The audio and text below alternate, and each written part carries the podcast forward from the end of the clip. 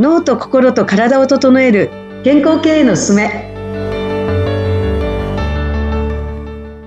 人と組織の整え師鏡てるみです。よろしくお願いいたします。よろしくお願いします。アシスタントの田中智子です。この番組は脳と心と体を整え健康経営のあり方について経営コンサルタントの鏡てるみさんとお伝えしていく番組です。鏡さんよろしくお願いします。はいよろしくお願いいたします。よろしくお願いします。前回のちょっと続きということではい、はい、引き続きちょっとこうね自分を客観的にこう見てゲーム感覚というかね攻略するっていうのは、うん、いい面白い考え方ですね。そうですね。なんかまあいろんな方々がこう現世にね、こう生まれてくるときには、この、まあ、この人生はゲームだみたいなことを言われる方が、私何冊か本読んでて、読んだりとか、こう、なんでしょう。あの、聞いたりとかしてて、その、この人生をゲームに例える方がすごく多いなと思って。うん。うん。なんか、おもし、面白いなっていうか、まあ、確かに、そのゲームが一番いいのかなって、私も、あの、すごくそれに共感してるんですけど、あのー、なんでしょうね、こう、いろんな、まあ、私も今の心境になるまでは、この B ブレインに出会う前で、こう、今の心境になる前っていうのは、やっぱりこう、出来事に、本当にこう、反応しまくって、で、やっぱり悲観したりとか、多席にしたりとか、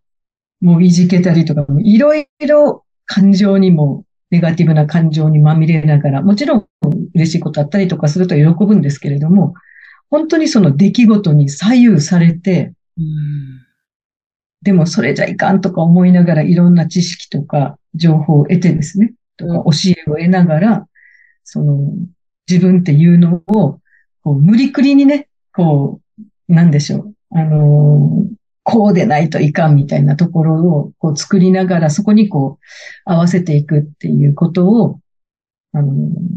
やってきて、まあ自分の自己成長っていうところですね、こう、思考の整えみたいなことをずっとこうやってきたんですけど、うん、あの、まあ早い段階から、この B ブレインっていうものをもし自分が取り入れてたら、多分もっとその違った人生っていうかな、もっとこう、いい、あの、人生が歩めたんじゃないかなっては思うんですけど、まあ、あまりこう、まあ、たらればを言って、じゃあ、なんかね、今までのことを後悔してるかとか、そういうんじゃないんですけど、まあ私にとっては、まあこのタイミングで B ブレイン出会って、することが、まあ、あの、自分の計画、自分の魂が作った計画だったんだろうなと思いますけれども、なんでかっていうと、そのなんでゲームなのかって、ね、ゲームってあの、こう、体、体験？ああ、はい。体験してる。そうそう。体感しないといけないんですよね。で、よく言われる、言われてるのが、こう、えっと、まあ、その経験を必要としてるからそれをやってるっていうかですね。はい。で、もし苦しいのが長かったりとかすると、もっと経験したいと思ってる。それを深く経験したいと思ってるから、それをもうどん底までこう経験するみたいな。なんか、いいも悪いもね。嫌ですよね。当事者はもう絶対その、もうそんな深く経験せんでいいとかって思うんですけど。はい。思いますよね。だけど、それは自分がそれだけ深く経験したいから、もう、しっかりと味わうように、もうね、えー、どっぷりと落ちるというか、はい、経験するということをやってる。で、よくこう、まあ、いろいろこう話されてるので聞いたりとか、本とかには書いてあるんですけれども、まあ、それをもっとこう、なんでしょう。この B ブレインとかを活用すると、なんかすごくその気づきも早くなるし、うん。その後ですね。気づいた後の期間を長く取れるんじゃないかなと思います。早く気づくから。なるほど。ああ、それはいいですね。うん、うん。そう。だから、まあ出会わないと、多分もうずっとその自分の計画通りで、まあもちろんこの B ブレインに会うことも計画のうちなんでしょうけどね。まあ B ブレインを知ることによって、やっぱり数字で、まあセルフマネジメント力が上がっていくので、あのまあ気づきがあるのでですね。もうちょっとこう、皆さんがやっぱりこう自分に意識がこう集中していくんですね。自分というものに対して。ですよね。前回そんな話で、こう自分のこととかね、田中さんも自分のこうスケジュールに、普段その、ね、あんまりこう入れないような、はい、ね、普通こう人とのスケジュールとかはこう言えますけど、とか自分のね、はい、こう外に、はい、こう他者とのスケジュールは入れますけど、自分とのスケジュールっていうのはなかなか手帳までには、まあ、書いてる人ももちろんいると思いますけれども、すごく少数派でいないけれども、それをやり始められて、やり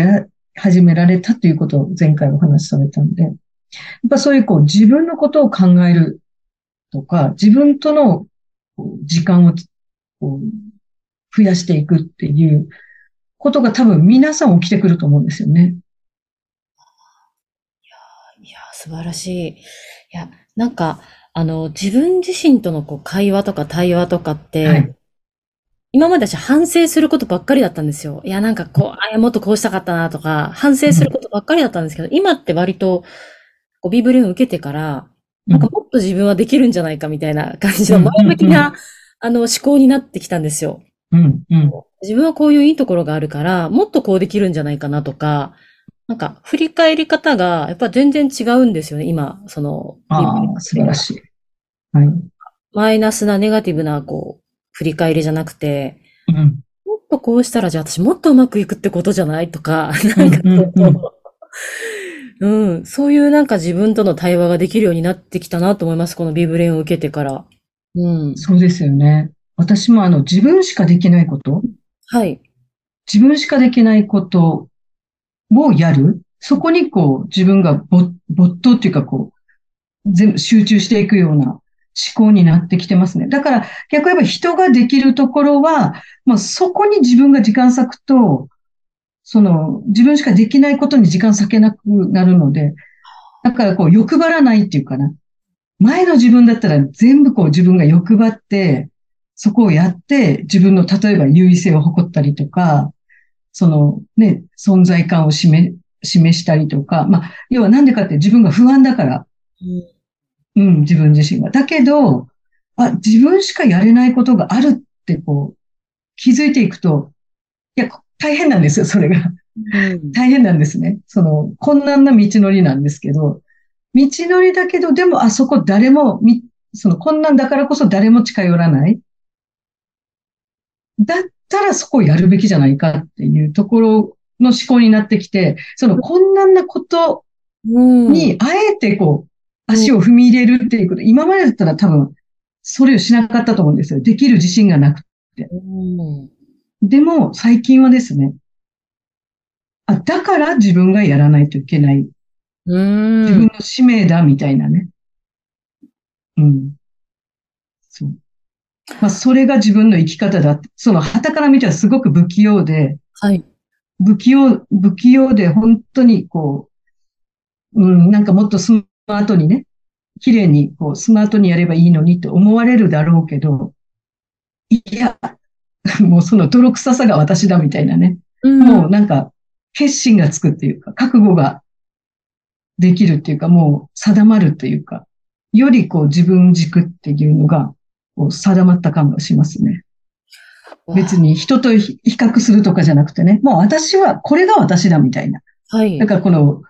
うん、私どうじゃないですけど、あの、鏡てるみどうみたいなね。田中智子どうみたいなね。そう。鏡テルミ道いいですね。うん、そう。だから私道みたいなね。それじゃないかなと。で、それで社会との、こう、循環を作っていくみたいな。こう、ね。その鏡道の、まあ私道の、そこの部分で社会との接点があって、まあそこでこうね、あの、対価を得て、こうずっと、で、また、お返ししてっていうか貢献してみたいな感じでこう循環ができてくると、一人一人がね、皆さんが、すると、だからしっかりとこう、周りにも力を借りるし、お願いするし、自分は自分のところをしっかりとやりきるし、みたいな。なんかすごくシンプルになっていくんじゃないかなって思い始めてます。はい、素晴らしい。素晴らしい。あのちょっと鏡さんのこの使命だったり、鏡テルミ道の話をもうちょっと詳しく あの聞きたいので、あの次回詳しく指導、はい、また指導の話をですね、また教えていただければと思います。はい。はい、鏡さんありがとうございました。はい、はい、ありがとうございました。